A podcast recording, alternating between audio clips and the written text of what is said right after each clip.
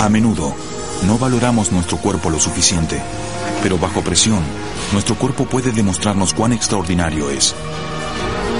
Esta máquina compleja es el resultado de millones de años de evolución. Es tan intrincada que muchas de las cosas que suceden en nuestro interior aún nos desconciertan. Un mundo oculto que ahora podemos explorar en tres dimensiones como nunca antes. La mayoría de nosotros no somos conscientes de que nuestros músculos y huesos tienen superpoderes, pero ante una crisis podemos acelerar rápido, sobrevivir a una gran caída, levantar pesos increíbles y avanzar un kilómetro tras otro. Músculos, miles de fibras, millones de filamentos, las máquinas microscópicas que nos hacen funcionar. Listos para la acción cuando el cuerpo humano está al límite.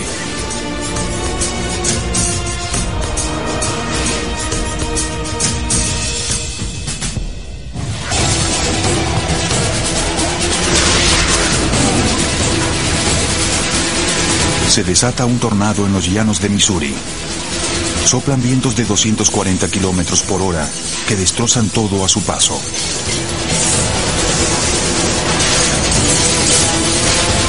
El tornado destruye un tráiler y arrastra a un hombre al centro de la tormenta. Luego de terribles giros y sacudidas, su cuerpo cae desde los cielos a 400 metros de distancia. Fue una locura. Supe que no estaba en el lugar indicado y me tomó un minuto darme cuenta de lo que sucedía. Matt no se rompió un solo hueso. ¿Cómo es posible?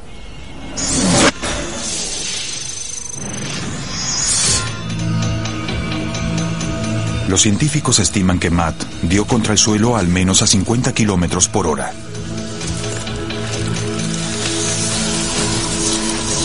Sin embargo, sus huesos evitaron que se le destrozaran sus órganos internos.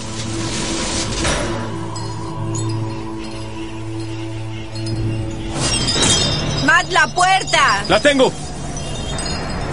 Nuestro esqueleto está formado por 206 huesos. Desde los más largos en piernas y brazos hasta los más pequeños en los dedos de pies y manos. Nos dan el marco resistente y flexible que nos permite empujar y jalar a nuestro antojo. Los huesos son increíblemente resistentes.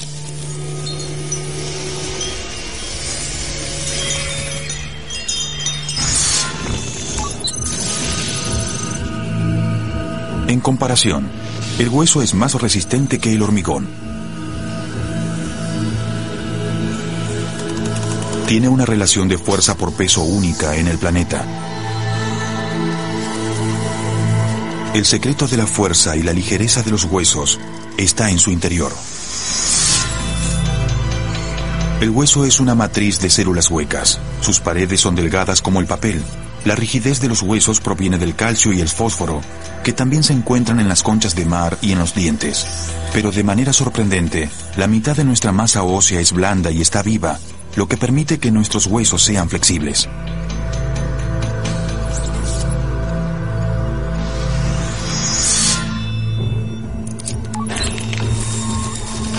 Cada siete años, un cuerpo humano saludable recambia cada una de las células óseas.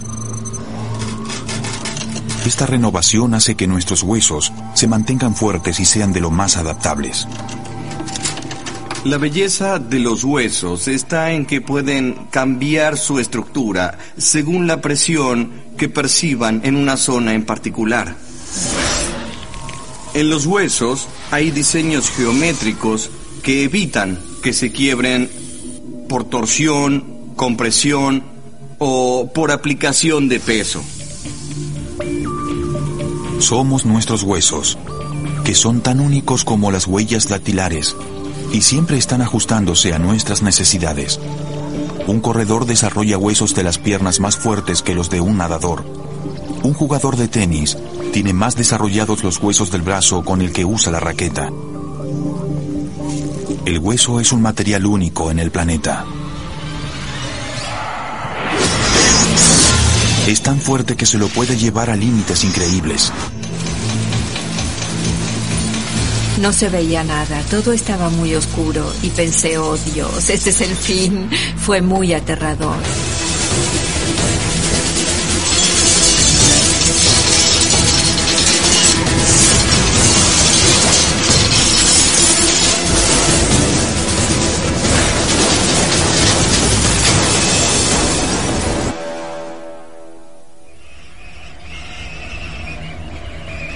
Cuando miré, no había nada. Ni paredes, ni muebles, ni nada. ¡Matt!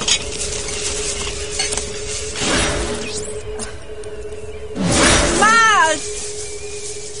Fui hacia la parte de atrás de la casa donde él estaba. No quedaba nada. Así que supe que no podría encontrarlo. Cuando Matt cayó desde una altura de 400 metros, sus huesos no se quebraron. No solo porque son fuertes, sino porque son flexibles. La caja torácica se flexiona hasta 2 centímetros y medio. El hueso del muslo soporta hasta una tonelada de presión antes de quebrarse.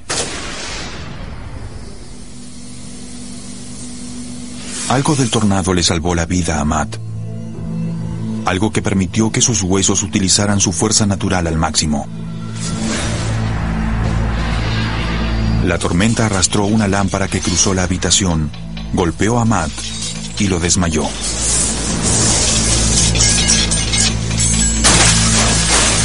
El cuerpo de Matt estaba completamente suelto. Sus músculos estaban totalmente relajados. Esto permitió que sus huesos absorbieran el golpe contra el suelo de manera uniforme.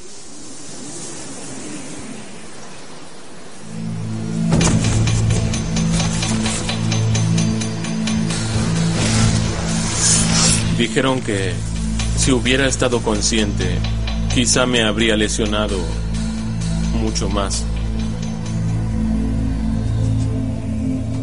Dicen que no me ocurrió nada más grave porque estaba relajado.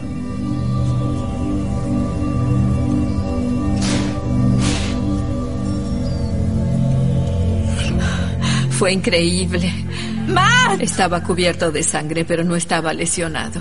¿Dónde estabas? ¿Dónde estabas?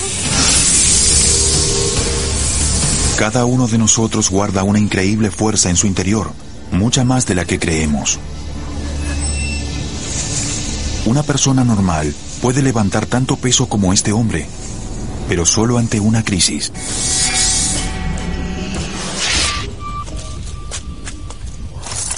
Más empinada.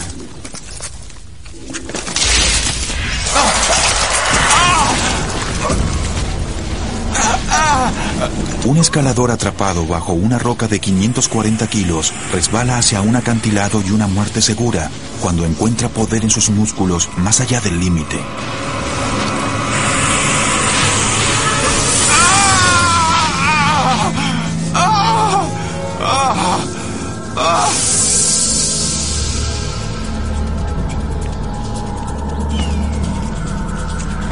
Las montañas Andía en Nuevo México ponen a prueba a muchos escaladores.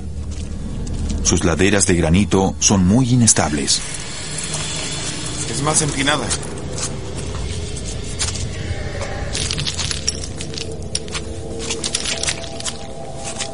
Mark iba adelante y yo tropecé un poco. Y instintivamente me tomé de la pared de un poco más arriba. Y todo se desmoronó. La pared completa cayó sobre mí. Esa cosa era enorme. Y la roca no lo aplastó hasta morir. No sé cómo, pero yo solo lo miraba sin entender cómo aún seguía vivo.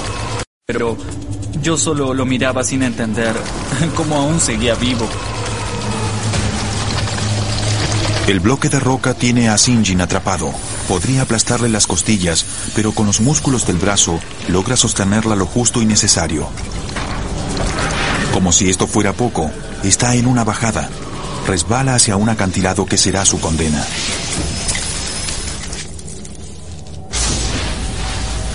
Está atónito y conmocionado, pero su cuerpo está en modo de sobreexigencia. La supervivencia de Sinjin depende de los músculos de sus brazos, pecho y hombros.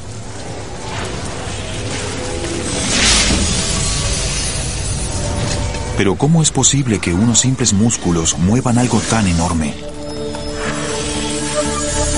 El tejido muscular funciona por contracción, jala desde el hueso y lo utiliza como palanca. Estas contracciones ocurren a nivel microscópico. Cada uno de los músculos de Sinjin tiene miles de fibras unidas como manojos de cables. A medida que crecemos, los músculos pueden volverse más grandes o más pequeños, pero nacemos con todas las fibras musculares que tendremos en la vida. Dentro de cada fibra hay filamentos aún más pequeños. Para activar el músculo, unas sustancias químicas estimulan los filamentos vecinos para que se muevan juntos en la misma dirección y se superpongan. A medida que se superponen, la fibra muscular se acorta. Estas contracciones son la base de todo el movimiento de nuestros músculos. Sin embargo, la sorpresa es que la mayoría de nosotros utilizamos solo un tercio de las fibras musculares en cada movimiento. Aun cuando sentimos que hacemos un esfuerzo, nuestros músculos funcionan con máxima eficiencia. Pero si Sinjin quiere seguir con vida, tiene que hacer algo diferente y mover una roca de más de media tonelada. Él liberó toda la fuerza de sus músculos. Sinjin soportó un peso de más de 540 kilos, una vez y media el récord mundial de levantamiento de pesas horizontal. Bajo circunstancias normales jamás levantaría esa roca. Ni siquiera un poco. Menos aún arrojarla lejos. Sinjin, no te muevas. No te muevas. Estás herido. Sinjin logró lo imposible porque su cerebro activó todas las fibras de sus músculos al mismo tiempo. La fuerza resultante fue tan colosal que corrió el riesgo de que los músculos se separaran de sus huesos.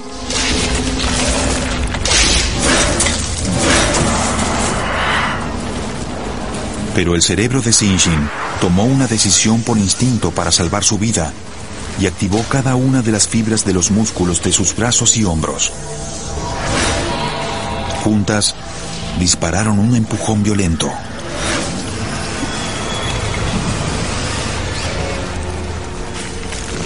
La mayoría de las personas no pueden hacer que sus músculos se activen de esa manera en forma consciente o voluntaria. Generalmente eso se logra ante una situación determinada.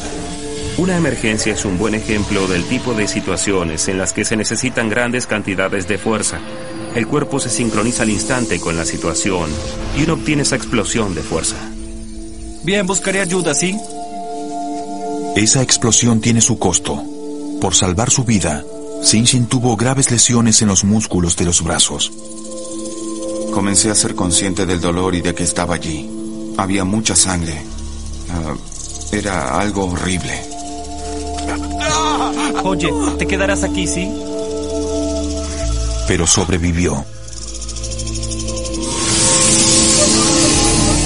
Llevamos en nuestro interior una fuerza digna de admiración y podemos invocarla cuando estamos al límite. Pero todos los días, a cada hora, nuestros huesos tienen que lidiar con enormes fuerzas. La vida diaria misma les da como una golpiza. Para sobrevivir, el esqueleto humano desarrolló un material tan fuerte que la tecnología no puede igualarlo.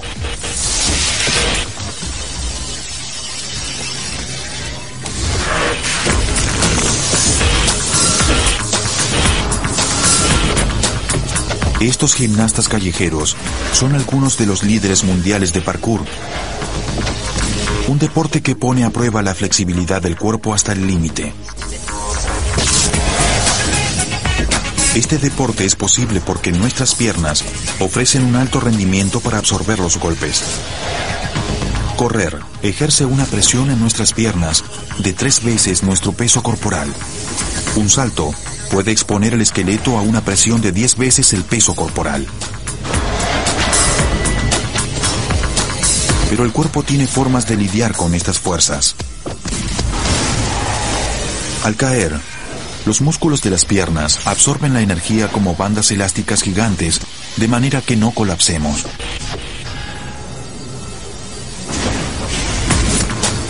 La clave de la resistencia al impacto es resultado de una ingeniería humana que la tecnología moderna no puede igualar.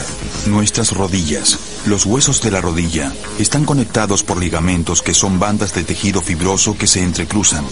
Cuando la articulación se flexiona, se estiran. Pero los ligamentos son el doble de fuerte que una cuerda de nylon, combinada con una fuerza de resistencia de cerca de una tonelada.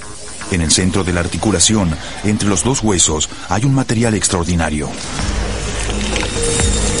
Cartílago. Con unos pocos milímetros de espesor, absorbe todo el impacto.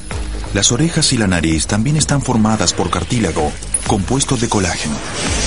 Pero en nuestras articulaciones, el cartílago tiene propiedades extraordinarias. Un tejido de fibras de colágeno está rodeado por un 80% de agua. Ante el impacto, funciona como un cojín relleno de agua. El cartílago de la rodilla es tan fuerte que puede soportar 7 toneladas antes de ceder. Además, sobre la superficie de contacto que hay entre los huesos, las fibras de colágeno se constituyen de manera única y hacen que casi no exista fricción. Los huesos se desplazan uno sobre otro como rodillos bien aceitados.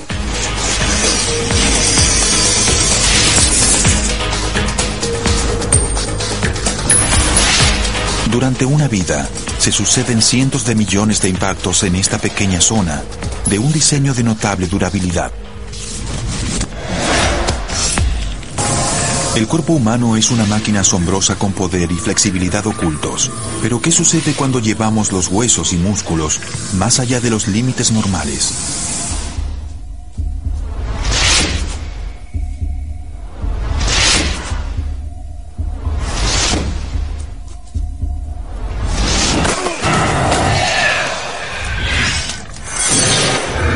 Uno pensaría que una herida grave sacaría a un atleta del partido. De hecho, nuestro cuerpo tiene la fuerza necesaria como para invalidar reacciones normales y así podemos ignorar la lesión y seguir adelante. Pero solo logramos esto tras recurrir a una serie de factores determinados. Se enfrentan los rivales de siempre.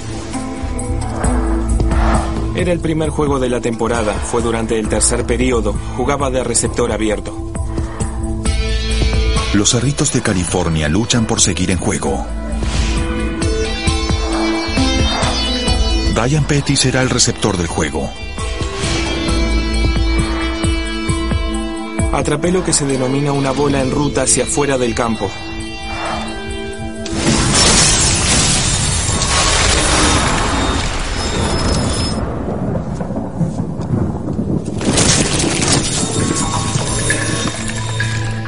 Creí que me habían disparado en el hombro y que me habían volado el brazo. Creí que había sucedido eso. Era algo muy grave. Uno de los dolores más grandes que sentí en mi vida.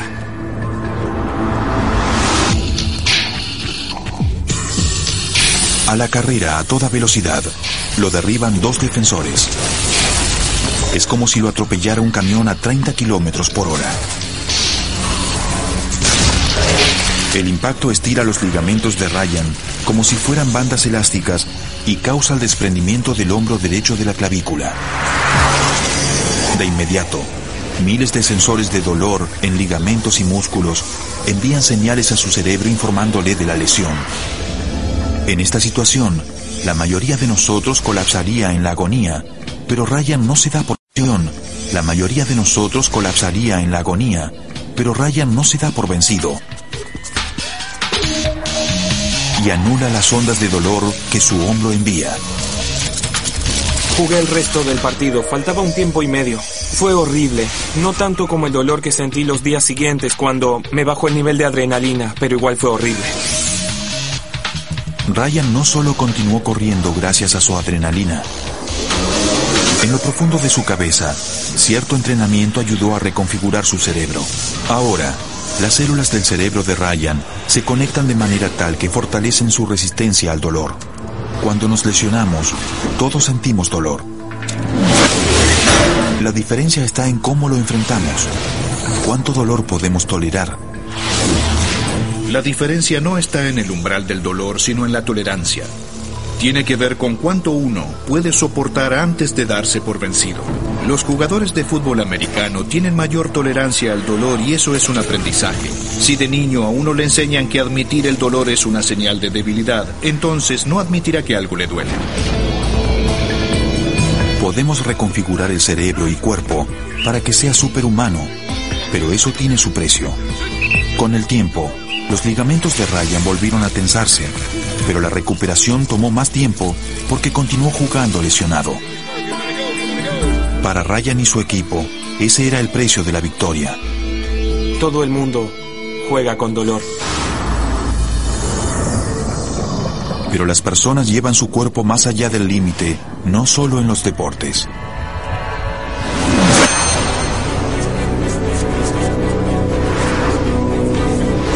Una de las artes escénicas más hermosas es también una de las más dolorosas.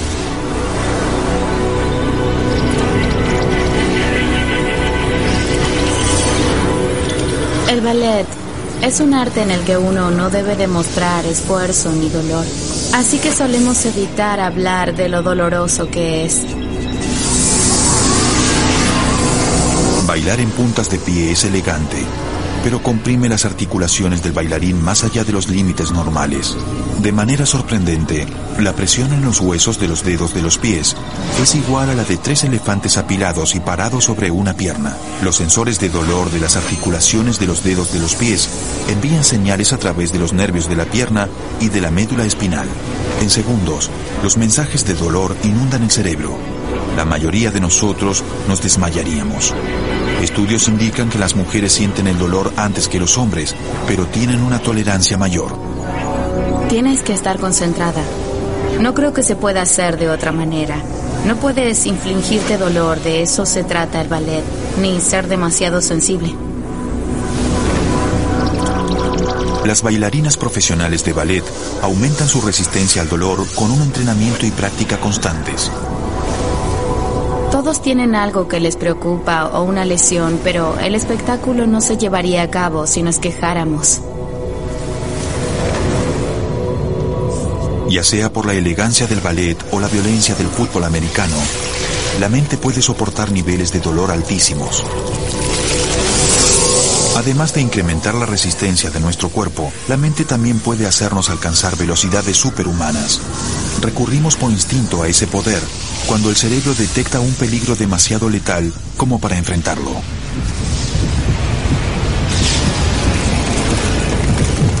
Llevamos nuestro cuerpo al límite para escapar.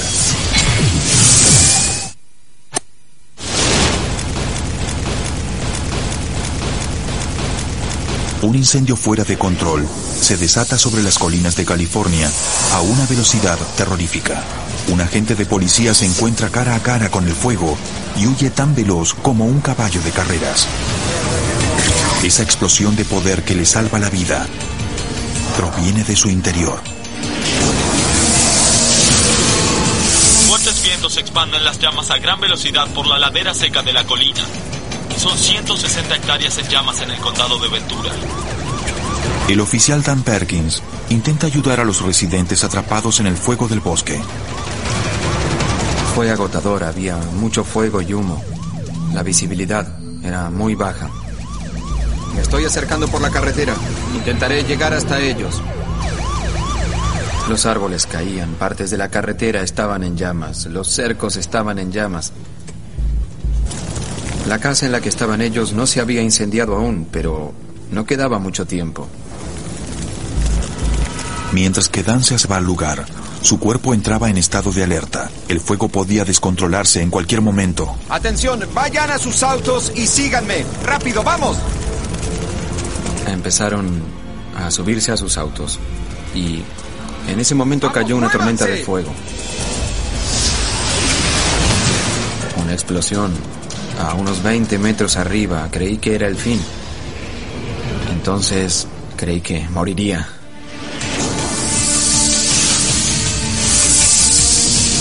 Una bola de fuego explosiva puede ganarle a un velocista olímpico y en circunstancias normales habría envuelto al oficial Perkins. Pero su estado de alerta desató una poderosa reacción bioquímica. La adrenalina hizo que su cuerpo pasara al modo de sobreexigencia, liberando una fuerza que desconocía hasta ese momento. La adrenalina es una hormona maravillosa.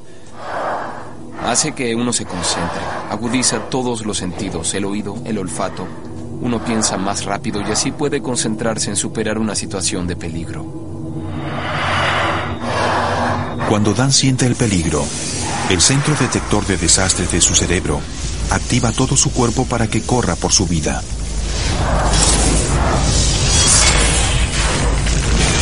En un instante, desata una serie de reacciones críticas como respuesta. Justo encima de los riñones de Dan, unas glándulas inyectan adrenalina en su flujo sanguíneo. La adrenalina aumenta su frecuencia cardíaca. Ahora la sangre va hacia sus músculos a toda velocidad. La adrenalina le envía señales al hígado para que inunde el cuerpo con glucosa, el azúcar en sangre que actúa como combustible.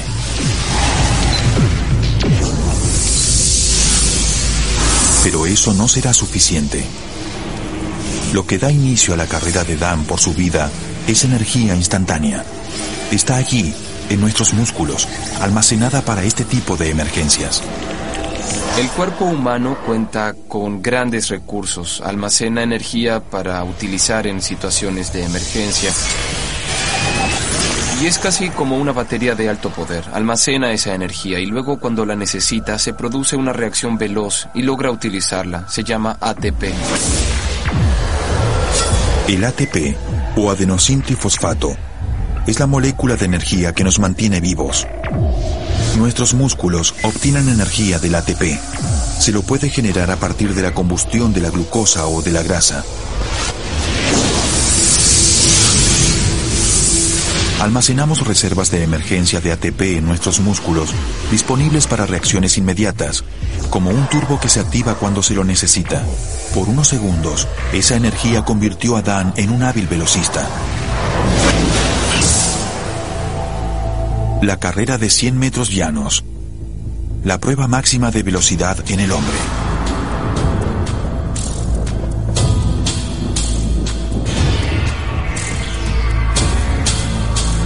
La carrera dura menos de 10 segundos, el tiempo suficiente para que un velocista entrenado haga uso de ATP de alto poder.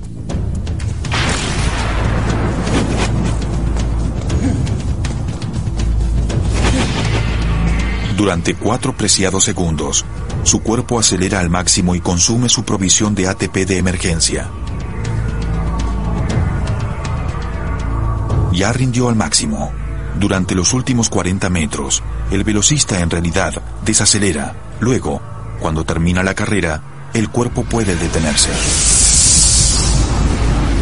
El ATP de Dan tiene que sacarlo del peligro y su auto está a 60 metros de distancia.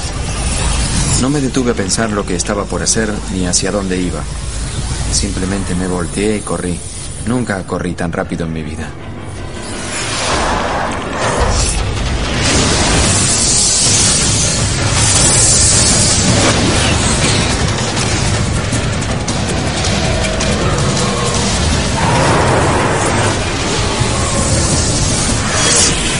Durante unos segundos, Dan llevó su cuerpo al límite. Lo justo para salvar su vida. Las células del cerebro que trabajaron durante todo el día se cierran para repararse. Unas sustancias químicas limpian los productos de desecho de la actividad celular cerebral y en algunos lugares crecen células nuevas. Sin este servicio de diagnóstico y reparación, el cerebro no podría seguir funcionando al máximo de su capacidad. Si nos quedamos despiertos durante demasiado tiempo, nuestro cerebro nos duerme sin importar las consecuencias. Eso es lo que le sucedió al explorador David Hempleman Adams cuando intentó romper el récord de viaje en globo individual al Polo Norte.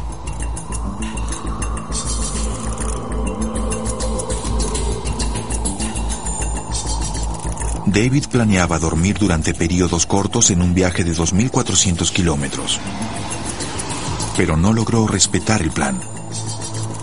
Durante los primeros dos días tuve todo controlado. Tenía mucha adrenalina. Nada mal por ser los primeros días.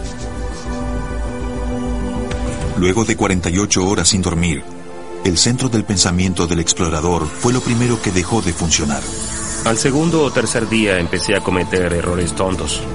David, hay cambio de planes por problemas climáticos. Vamos a cambiar el rumbo. Repito, habrá cambio de rumbo. Bien, ¿cuál es el nuevo rumbo? El nuevo rumbo incluye un giro hacia el oeste que deberás completar lo antes posible. Así que ahora debes tomar nota de las coordenadas. Aguarda, hablas muy rápido. ¿Podrías repetirlo? Cambio. Cuando llamaba al centro de control, ellos me daban el rumbo y yo se los repetía tres o cuatro veces y ellos me decían, no, no, no, eres tonto. Dije tal cosa. Uno comienza a notar que empieza a perder rendimiento. Giro hacia el oeste. Ahora David lleva 72 horas sin dejar que el sueño haga sus reparaciones críticas. Presintiendo una crisis, el cerebro inicia el control de daños, desactiva las zonas que no son clave para las funciones vitales del cuerpo, incluyendo el centro del pensamiento en el que se basa la lógica. Pronto David comienza a imaginar cosas. Cuando estás muy muy cansado, tiendes a comenzar a hablar solo. Lo peor del cansancio es la desorientación. Tenía un pequeño pato de goma y empecé a hablarle. Uno comienza a hablar con cualquier cosa. Di hola. Hola. Pasaron 88 horas y David continúa despierto. Para evitar un daño permanente, su cerebro se desconecta y David queda desactivado. En casos extremos, cuando uno no duerme lo suficiente, el cerebro lo duerme a uno. E incluso si la vida está en peligro, si uno no durmió y el cerebro necesita dormir, éste lo dormirá. El globo comienza a perder altura. Aunque está dormido, David no está indefenso.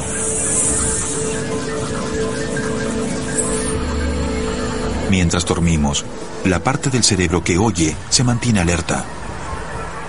Por eso nos despierta la alarma del reloj u otros ruidos. Cuando nos quedamos dormidos mantenemos nuestra vigilancia y estamos alertas ante el mundo exterior. El cerebro sigue atento y uno sabe qué sucede afuera.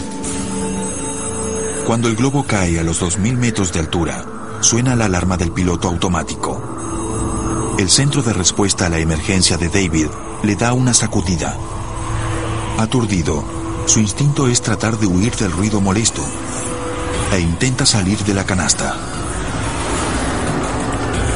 En un bosque, este instinto de supervivencia puede salvarnos la vida. Pero a miles de metros de altura, casi termina en catástrofe. Después de esa fracción de segundo en la que tomé conciencia de dónde estaba, cuando vi las nubes allí abajo, volví a entrar en la canasta.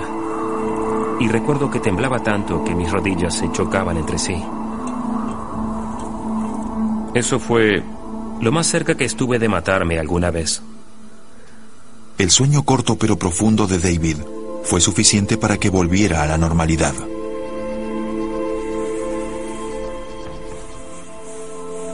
Logró completar su récord de vuelo. Me alegro de que esté aquí.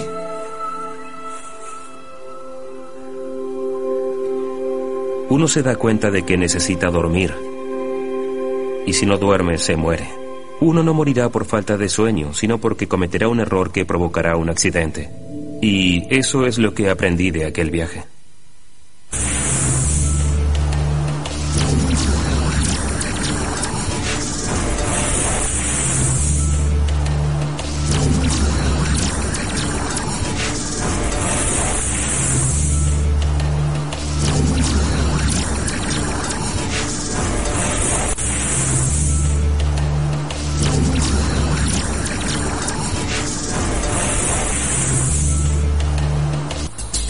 Posible que nuestro cerebro esté ocupado mientras estamos despiertos, pero hay un momento mientras dormimos en el que está aún más ocupado.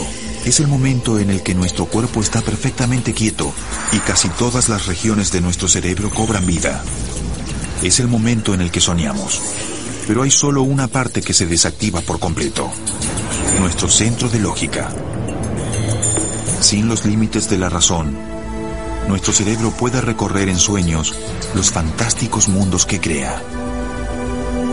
Soñar es un potencial humano que consiste en entrar en un mundo virtual en el cual uno puede simular cualquier experiencia imaginable. Detrás de los párpados cerrados, los ojos se mueven de manera salvaje mientras soñamos y de ahí viene el nombre de movimiento ocular rápido o sueño REM. Durante el sueño REM, nuestro cerebro está tan ocupado que recibe el doble de sangre que lo habitual.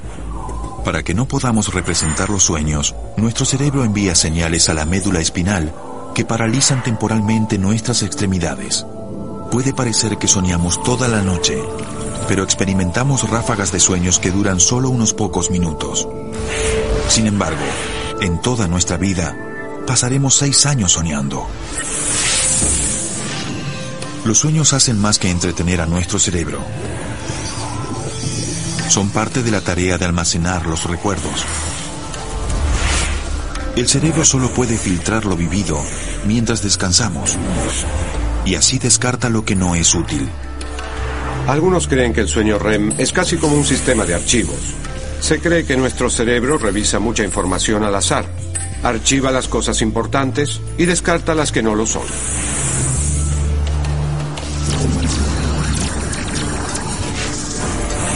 Lo que sucede mientras estamos despiertos se acumula en una memoria temporal.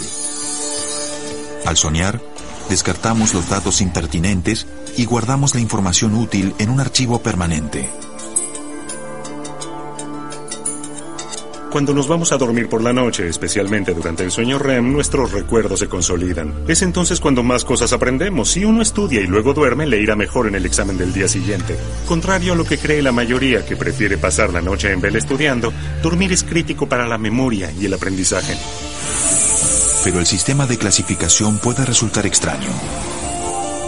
Sin ninguna lógica que imponga orden, los pensamientos pueden colisionar liberando la creatividad y generando nuevas ideas. Esto puede explicar cómo funcionan algunas de las grandes mentes. El sueño de Einstein, en el que viajaba en un trineo a la velocidad de la luz, influyó en su teoría de la relatividad. El premio Nobel Niels Bohr revolucionó la física cuando un sueño sobre caballos le dio una pista sobre la estructura atómica. Y el artista Salvador Dalí describió su obra surrealista como fotografías de sueños pintadas a mano. Soñar rinde, incluso a los técnicos espaciales. Mientras soñaba, el diseñador de la NASA, Bruce Dahmer, resolvió un problema que lo mantuvo preocupado durante meses. ¿Cómo construir una base en la Luna que sea permanente? Había muchas cosas. ¿Cómo proteger a los astronautas de la radiación? ¿Cómo hacer para que utilizaran recursos locales, cómo obtener oxígeno del material de la superficie lunar. Así que básicamente absorbí todo eso durante meses.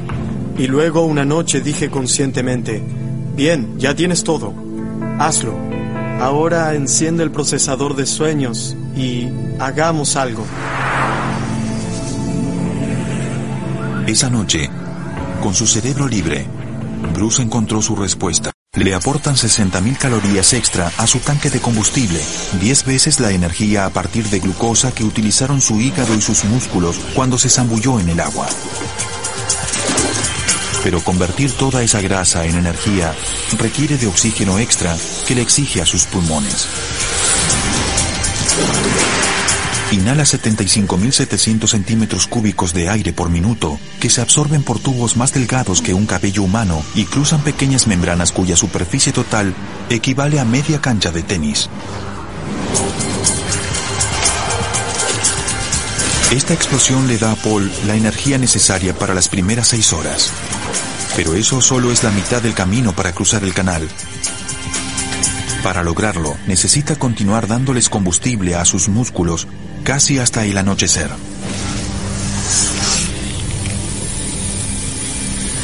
En realidad nuestro cuerpo es igual al de Paul, solo que él se preparó con un entrenamiento. El entrenamiento de Paul se enfocó en mejorar el rendimiento de su corazón. Una persona promedio tiene 5 litros de gasto cardíaco, mientras que el corazón de una persona entrenada podría impulsar 35 litros de sangre, con lo cual liberaría el mismo extra de oxígeno. Así generaría más energía y podría continuar sin fatiga. El corazón de Paul impulsa siete veces la cantidad de sangre por minuto que impulsa nuestro corazón. Y eso es lo que viene haciendo durante las últimas 12 horas. Eso le hizo avanzar 28 kilómetros a través del canal. La costa francesa está a solo 5 kilómetros de distancia. Y Paul gastó más de 6 kilos de grasa en su cruzada. En un día, quemó más grasas de lo que la mayoría de nosotros quemamos en una semana. Sin embargo, todos tenemos la capacidad de almacenar y gastar grandes cantidades de energía a esa velocidad. A pesar de la fatiga, Paul continúa con sus músculos entumecidos hasta el final.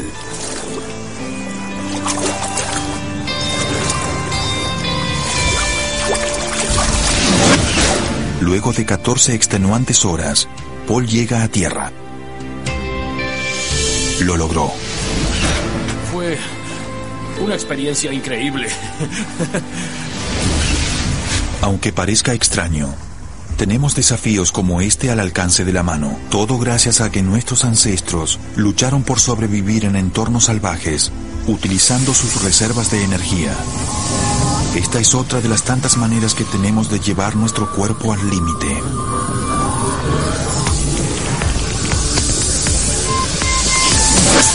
Oculta en nuestro interior hay una red de músculos y huesos que nos aportan una flexibilidad única, una coordinación exquisita y ante una crisis nos da la fuerza brutal y la velocidad necesarias para huir. Si hablamos de fuerza, cada uno de nosotros lleva un superhéroe en su interior, el cuerpo humano.